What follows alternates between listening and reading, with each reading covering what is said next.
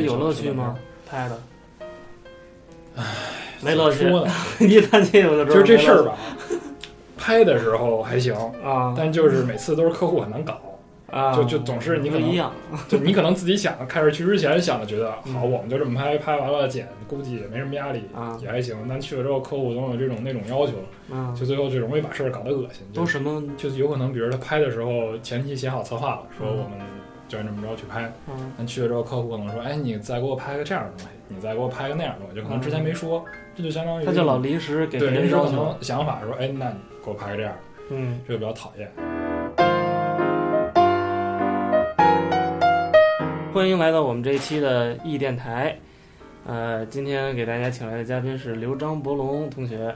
大家好，嗯，要不要先做一下自我介绍？很短的就可以，嗯就是不是查户口那种，就是随便。嗯我是我叫，啊名字比较长，一般大家就记刘章就行了。啊嗯，主要是在纽约这边儿，呃，之前学摄影嘛，现在毕业了，在这边算的是做 freelancer 吧。嗯，行，反正就是跟摄影，刚才咱们也谈过了哈，摄影、视频，这个镜头艺术跟这个镜头艺术沾点边儿的，基本上都做。都做啊。行，那除了刚才你说的雪佛兰的那广告，其他的在艺术方面的项目，你最近有没有涉足一些？嗯、主要，呃，最近做的可能就是从毕业作品一直做过来，是我自己做的一个博物馆，嗯就是这个科学恋物癖博物馆。什么 Museum of Science Fetish 科学恋物癖博物馆。科学恋物癖，对对对，啊这个是因为什么意思？我原来本科是学就学工程类的嘛，其实，嗯所以其实一直对这方面挺感兴趣的。后来上学的时候就在想，就是做点这种跟科学和艺术也嗯不能说是要跨界吧，就是说互相结合、互相结合的这种东西。嗯。这博物馆的意思，恋物癖嘛，就是说对这种物品啊，或者说嗯。某种东西的这种喜好。嗯。所以我这个博物馆里面收藏的都是一些和历史上比较有名的科学思想实验，比如说薛定谔的猫，可能很多人都知道这个东西，嗯，跟它有关的一些实验设备啊，或者说嗯。由这些概念衍生出来的流行文化里东西，像什么呃科幻小说啊、嗯什么电影啊、音乐啊这种东西，大概是这样一个博物馆。嗯建了这样一个博物馆，然后收藏跟跟它相关的东西。啊，那恋物癖这主要体现在哪儿呢？恋物癖不是只是对 tangible 一个实体，对对，这个有的人对丝袜特别的恋物癖，有的人对对这个概念其实最早应该是。应该算是弗洛伊德提出来的嘛？啊他提出来就是对人体的，比如身体一部分嗯的喜好，或者是恋足癖，对，就是恋足癖这种东西嘛。到底应该念癖还是癖？啊我觉得应该念念念癖吧好像念癖，好像是啊念这样。癖好听点儿。然后我这里想想说的，其实其实最开始是这样的，嗯有一个当时也是在网上逛，因为我想就是查一些科学类的博物馆。嗯后来查到一个特别逗的是佛罗伦萨的一家科学算什么科学史博物馆，这样一家博物馆，它收藏了伽利略的一根手指。伽啊利，略是个大概几百四五百年前这样的一个科学家嘛，但是他怎么得到这手手指？对这个这个故事我也不知道他是怎么得到，但这嗯手指就像化石一样似的，放在一个看起来像圣杯里的舍利 对，就像有点舍利这意思。啊，这个就很逗，就是说你一个科学家，大家对科学这个理解通常是很理性的这样的嗯做实验的东西，但突然出现了一个非常具象的哈。对这种感性的，你对一个物体的崇拜，这跟科学其实没有什么太大关系嘛。就是你说我收藏了玛丽莲梦露的手指，对，这个事儿我觉得可以可以还可以理解。那你说收藏伽利略的手指这事儿就很诡异，嗯。所以就让我想到，就是说人们其实对科学也存在这种嗯。恋物性质的东西，但它可能不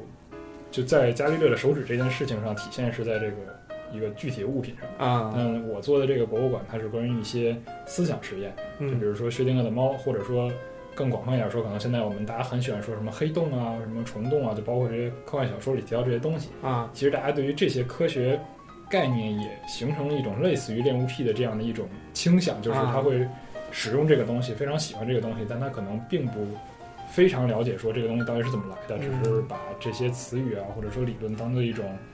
呃语言里面的比喻来嗯一种抽象的一种东西是吧？对对，就是当做当做一个抽象的比喻来用。嗯比如说，我们现在说黑洞，可能是说它什么都可以吞。我们说嗯生活里有哪个东西吸入了我大量的时间，它就是个黑洞。嗯就这其实是从科学里面借用的概念，而且这种事儿其实现在出现的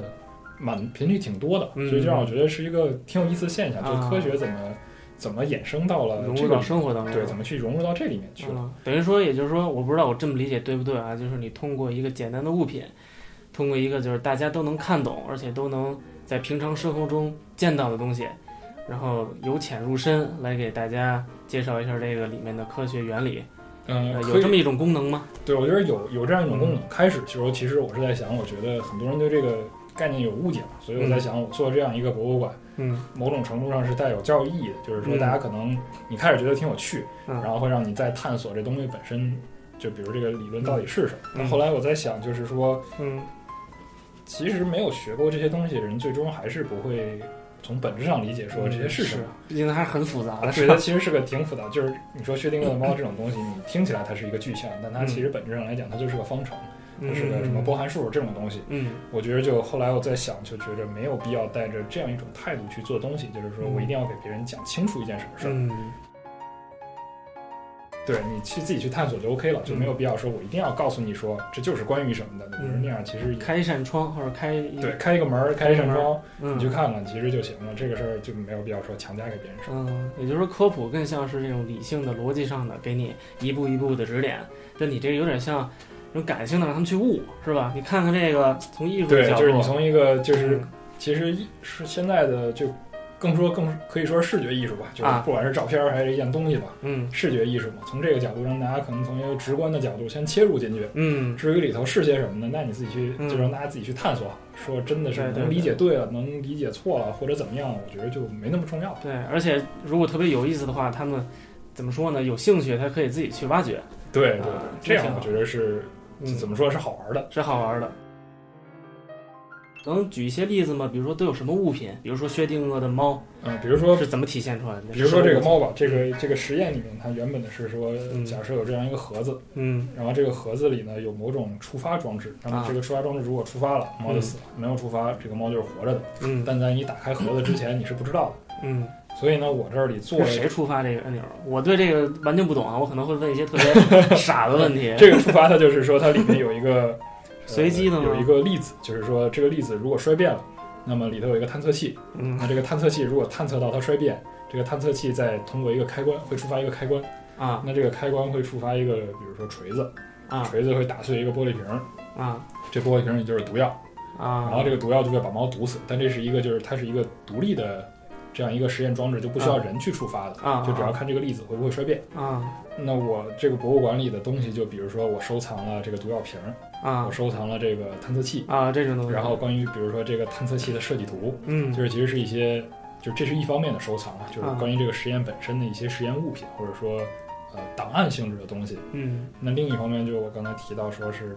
这些概念进入流行文化之后产生的衍生品，嗯。比如说有很多人设计的关于薛定谔猫的 T 恤、嗯。什么玩具，嗯。或者说很多小说里面提到，我会把这些小说也都收集来，这样其实大家就能看到。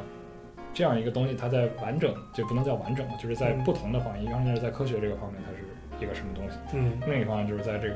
流行文化里面，它啊衍生，出来等于说你这个博物馆是分两部分是吗？两对就可以 section 对可以这么理解，就是说藏品里面主要是分为这两个部分，啊就是一部分是更偏科学的，一部分就是偏这个流行文化里面。嗯。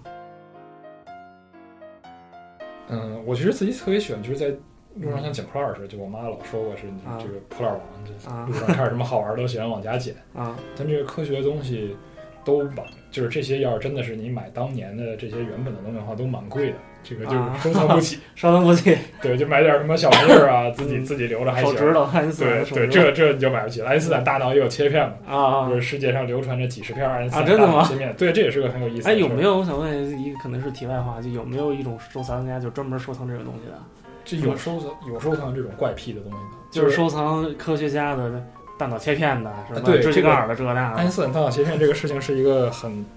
是一个挺挺长的故事。啊我当时看过一篇文章，就专门介绍说，爱因斯坦其实自己死前并不希望，呃，就是人们把他的大脑拿出来，比如做成切片，然后啊各种研究他，并不是很希望这样。啊，就还是被切了。对，但是他死后有一个医生就马上就把他的大脑给取出来了，然后 做成了可能是四十几片儿还是三十几片儿切片，嗯，然后这些切片基本上就流落在世界各地，有一些有的是被博物馆收藏，是他诚心就是散散散播的吗？还是我不知道是他诚心散播的还还是 accidentally 就不知道后来是怎么就散到世界各地了。嗯这个这个中间的故事我不太确定。啊？你接着说啊反正就是爱因斯坦大脑就流落到世界各地，有人就拿它做研究嘛。啊就因为爱因斯坦太聪明了，所以总有人说我们嗯研究研究他的大脑跟正常人的大脑有什么区别。发现什么了吗？后来其实这些证据都不能说是算成立的，因为嗯后来的种种研究都表明，不能说百分之百确定，就是因为比如大脑里的某一片区域，嗯。它的某一片区域比正常人的要大，就是这部分区域造成了他比别人聪明，嗯，就是有这种说法，但每个说法都不是特别站得住脚。而且是不是后来也有很多很聪明的人，或者跟他大脑结构、生理，对，其实也有很多很聪明的人，但是就没有出现像爱因斯坦这样一个特例，就是说大脑被取出来做成切片供人研究，就好像就没有再没有这样的特例。嗯。他说过很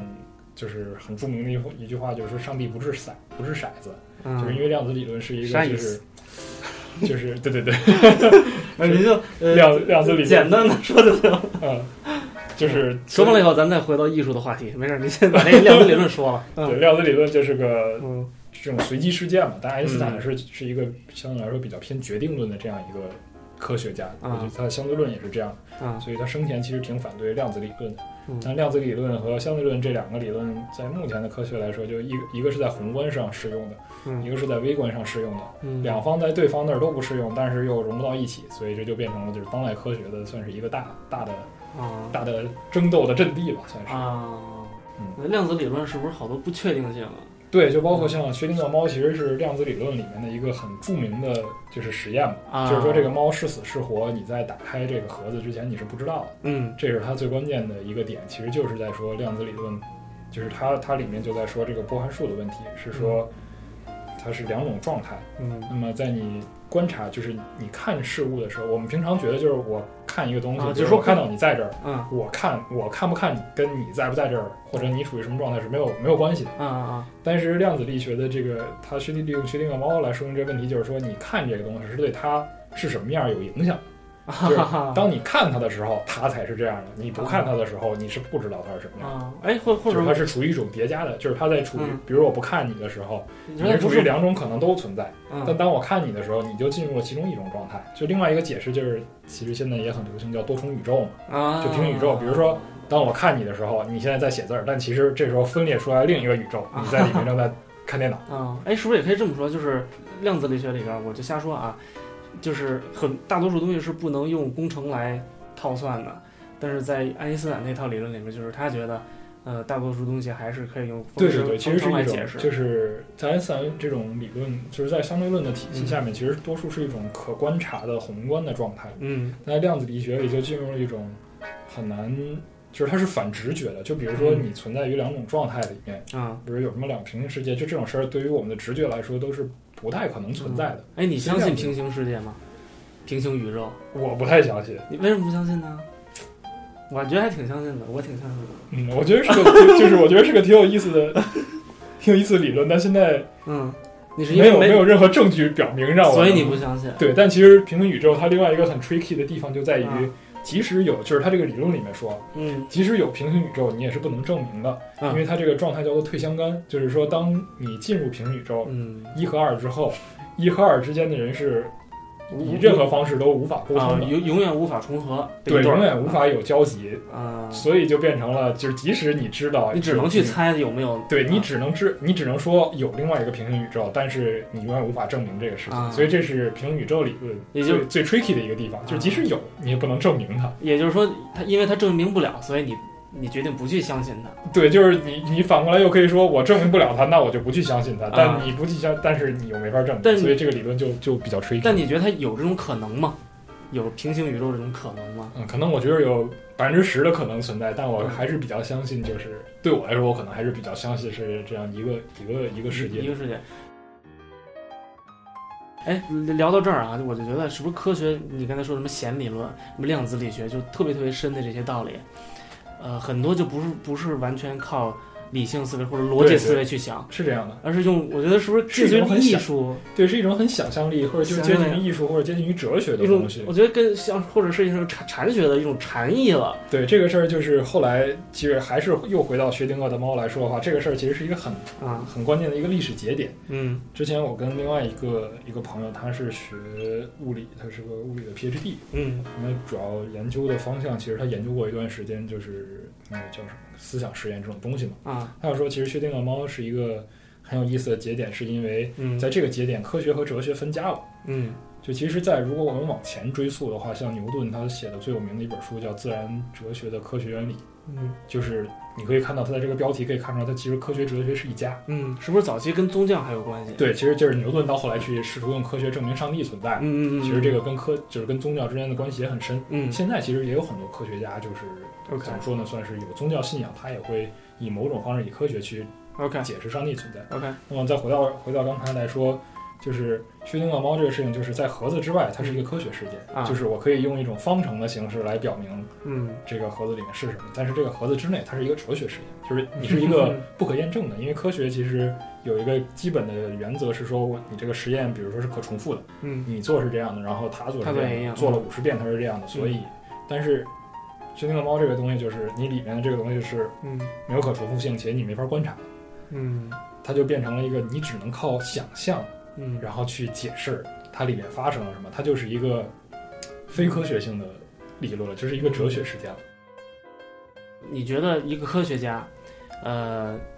就像包括那些获得过比如说诺贝尔奖的那些科学家们，就是很高层次的人，像他们那种呃那种 level，也可以说是一种艺术家了吧，就他们的思想。对，我觉得看这个事儿怎么大家怎么去定义艺术这个事儿，啊我觉得怎么来定义艺术家是是吧？对，就是这个事儿又回到可能回到咱们这个最原始的话题，就是啊什么是个艺术家，或者说什么是艺术。但我觉得嗯从广泛的意义来讲，我觉得可以泛的这么可以这么来理解，啊因为很多时候我们说看到，比如说我们。就拿最简单的来说，我们看到一幅宇宙的这个图景，说星云或者说星星这么漂亮的东西，其实它很接近一幅，比如说我们的绘画的作品。嗯。就这个某种程度来说，它是跟艺术有结合的地方，包括说嗯。提出了一些科学理论，比如什么对称啊，就是这种对称的概念啊，啊。或者说一些方程里面，就是它列出来这些方程里面的这些数学上的美丽，其实我们某种程度上也可以说它是艺术。嗯但当然，科学家可能不会这么说，他说：“嗯哎呀，我做的东西是艺术。”但可能嗯当我们去看到这个事情的时候，会觉得这个事情很美妙，嗯，就不能说它是美丽，但是它是很美妙，很美妙，嗯很美妙一件事情，我们可以把它当做一个艺术。或者说它可以给人类后后辈的人类以启迪。我觉得能给人启迪的东西，可能都是有艺术性的。对对对嗯，还有一个还有一个我我认为我这么说的一个原因就是艺术家，呃呃不是就是科学家，就是一个特别牛逼的一科学家，他到最后他不受技术或者不受理论的限制，他超脱出去了，他想东西就像咱们刚才聊的，是一种物，是一种感性的理解对，解我，觉得就是厉害的科学家最后都可以到达是是这个状态吗？对，我觉得爱因斯坦、像爱因斯坦这样的嗯。人，就真的是到达了一种很，为什么他是一个历史上的很嗯重要节点，就是他真的能到达这种境界，就是会让你觉得他能把可能把科学的事情以一种嗯艺术性的方式，或者说不不一定是艺术性的方式吧，嗯就是一种很美妙的方式把它讲述出来，就让你觉得。我们的宇宙为什么，我们的世界为什么会是这样？为什么这么神奇？他能以这样的方式来啊给你阐释，所以就确实是到达了一种很高的境界。嗯，哎，是不是很多艺艺术家或者科学家他同时搞艺术，也同时搞科技？比如说达芬奇，啊，对这样的人，我觉得在挺多的是吧对，在那个时代可能就比如说中世纪的时候会多一些，啊，但到现在这个时代，这样的人越来越少。越来越少，可能原因在于就是现在到了现在这个时代之后，就学科细分的太越来越细了太细了。嗯就大家，比如说我说我是学，假设啊，我是学数学的，但可能嗯我两个学数学的人之间互相之间，大家都不知道对方在搞什么。嗯就这样的话，你在如果再说一个人又搞数学又搞艺术的话，嗯其实是一个很难，就不像达芬，比如说达芬奇那个时代，不像那个时代这么容易把一片处女地，对一切你们俩所有东西都可以结合到一起。现在这样的事情就是嗯越来越难了，但大家我觉得也在探索，就是你怎么能把不同的东西结合到一起。而且很多大多数东西大家已经做过了，对或者说很多人都同时在做一件事情，对，那我就大家也不想再对对，有的时候你也不知道，可能不知道别人做过什么，或者你知道，你觉着可能我也没有必要再去做了。对对是是是，现在出现了很多，包括像什么 NASA 呀、或者说像这个欧欧核中心，就是这个强子对撞机的这种地方，啊像这种科学研究基地，他们会提供艺术家驻地项目。啊，为什么？对他们也很逗，就是说我给你钱，艺术家你到我这儿来可以随便搞创作。啊他一方面是就是可能希望艺术家能做出一些跟，比如说跟他们的这个研究有关系的一些作品。啊，当然，你艺术家可以自己胡搞，我也不管你。嗯嗯但另一方面就是我借这个机会，可以让艺术家帮我宣传。嗯啊就科学家，其实我自己宣传的时候，可能别人不知道，但嗯通过艺术家这种方式，可能我去宣传。哎，那艺术家就是你刚才说的驻地艺术家们，他们的作用除了宣传科学之外，有没有他们还可以去启迪那些科学家呢？我觉得其实是有可能，就是互相当然是看，对我觉得就是其实，在某种程度上，艺术家是可以去启迪科学家，包括因为嗯其实我觉得一个人在一个领域里面，你做嗯太久了之后，你的思维其实是有一个嗯还是有一个框架在的。对对对，不光是艺术家，其实各行各业其他干别的，对，大家都会都可以。对，大家都有一个嗯框架在。那当来了一个人之后，他看到你这个东西，比如他突然问说：“哎，你这个话筒是干嘛用的？”嗯比如说：“哎，你那玩意儿是干嘛用的？”他可能你突然就嗯触到了他某个之前没有想的地方，其实是包括一些深层次的交流，比如说哲学家，他可能嗯刚才我们说到科学哲学的这个话题，嗯那你可能从哲学层面上去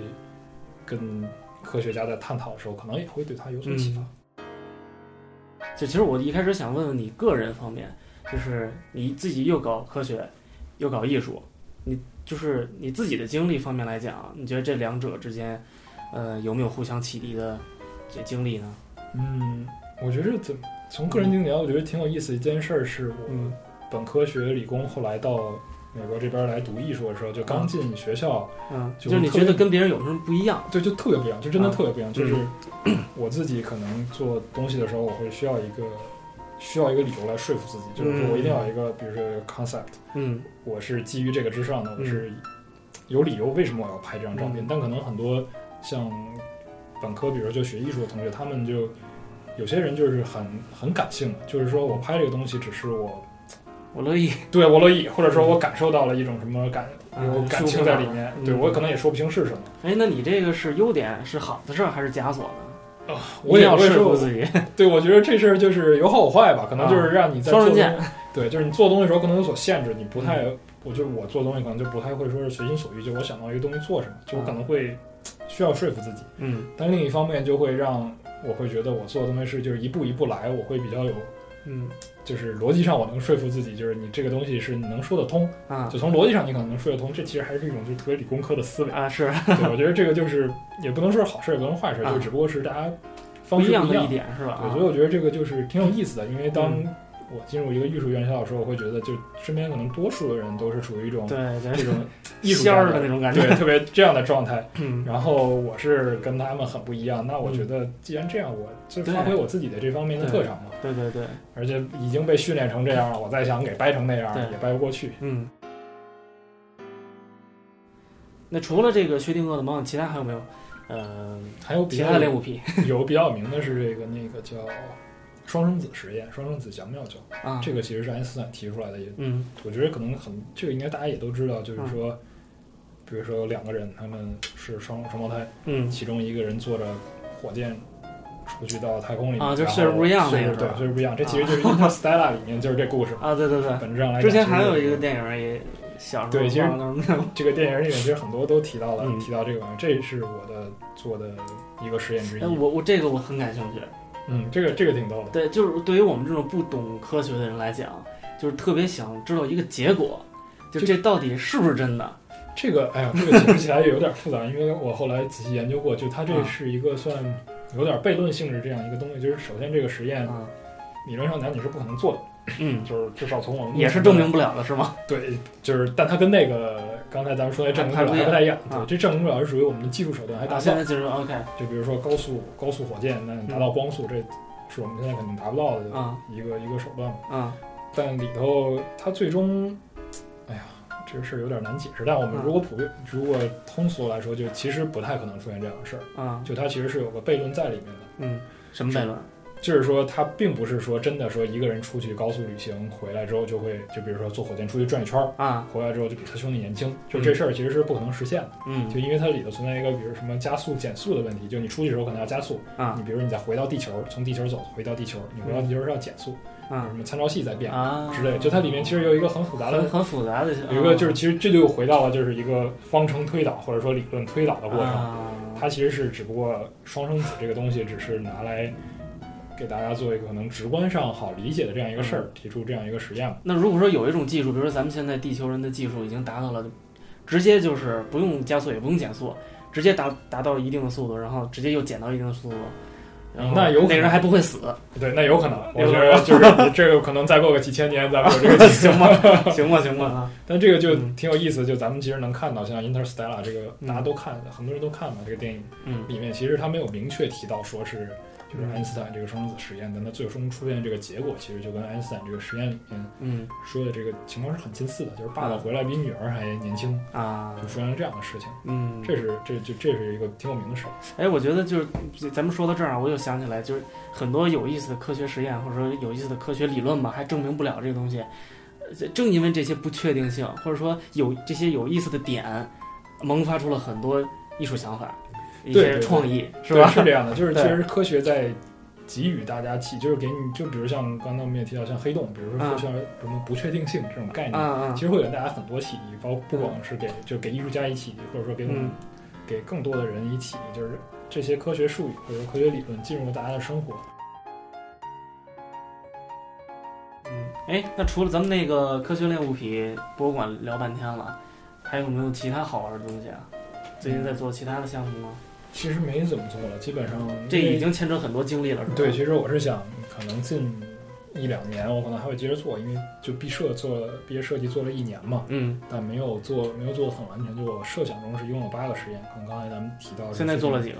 现在算做了三个吧，就是另外的猫，然后那个双生子实验嗯做了，然后还有一个叫猴子打字机，啊，叫猴无限猴子定理，这是一个。这咱就不不深入讨论了，对然后后后头一个小时就过去了。啊，后头还有一些呢，因为没有做完嘛，嗯所以我是在想，可能接下来的一年两年接着去做。啊，现在已经现在已已经呃在哪儿有展览了吗？真正开始展出的展览，在国内是不是有一个？上海在北京，在在北京今年九月底有一次展览，然后啊今年这会儿在纽约有一次小展览，啊，在哪儿？在那个叫 ISCP International Studio and Curatorial，是 Lower East Side 那边吗没有没有，在 Brooklyn，在 Bushwick，？Brooklyn，OK，嗯，是嗯在在那儿有一次展览。嗯就我其实现在把它更多是想把它做成一个平台嘛，就是说大家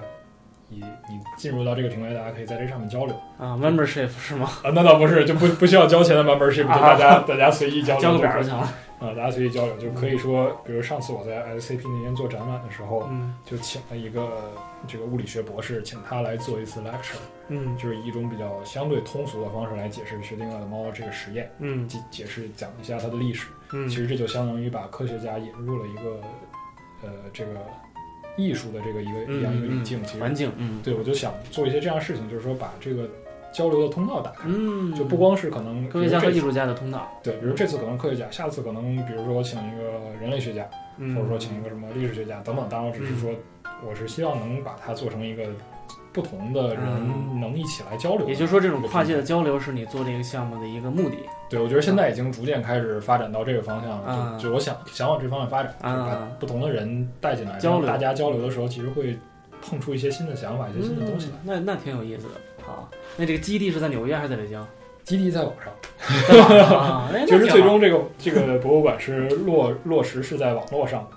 就我每次哦可能展览完网站，啊对，每次展览完了，我会把这些展览的照片发上去，就是嗯展览有讲座，我把视频发上去，嗯然后我收藏的各种藏品有标签啊，有介绍啊，也都放在网站上。啊，这样其实大家最终可以在网上来嗯看到这个东西，不管你在哪儿，你都能看到我在做什么。啊，是不是好多周边产品啊？就是 T 恤啊，对对对，啊就是请当年设计了这个当年设设计师嘛，他就为博物馆设计了很多这种周边产品，就啊把它真的是。呃，就博物馆就是正常，可能现在比较通常常见的这种博物馆的运营模式，啊，都有一些有周边产品，有海报啊，是比如薛定谔猫小衍生出来的 T 恤的呀，什么小这个猫粮罐头啊，什么都有，啊。就衍生出来一些产品，就是大家也可以去网上看一看。反正行，就真的是把它当做一个博物馆去嗯，做。哎，那我现在要想去你的网站，已经有了吗？这个网站已经有了，啊，那 URL 有吗？有有有网址是什么呀？网址是做个广告 吧。呃叫哎呀这个词其实读不出来，是 mosif 这个词是我自己编的，就是 M O 呃 S I F E 点啊 O R，就 G。Museum of Science Scientific fetish Science fetish 就是啊 Science 就是 S I，然后 fetish 就是 F E 啊，Science Science Fetish 这词儿以前就有，还是你自己编的？这词儿，嗯、算是我编的，就是我后来在网上其实也查过这个事儿，就是啊有人还这么叫吗？有人提到过这个，就是也有写文章的人提到过，但是很少，很少。就是没有一个特别明确的说法。OK，希望你这个东西越做越好吧。谢行吧。啊，越做越大，然后希望你这个交流的平台，呃，怎么说呢？有更多更多的人来参与进来。对对，是吧希望以后是能这样。行，那今天咱们就先到这儿。好的，好嘞，谢谢，谢谢大家来收听我们这一期的易电台，呃，也谢谢刘张博龙，啊，希望以后还有机会再聊。谢谢，好，大就这样，家再见。嗯，拜拜。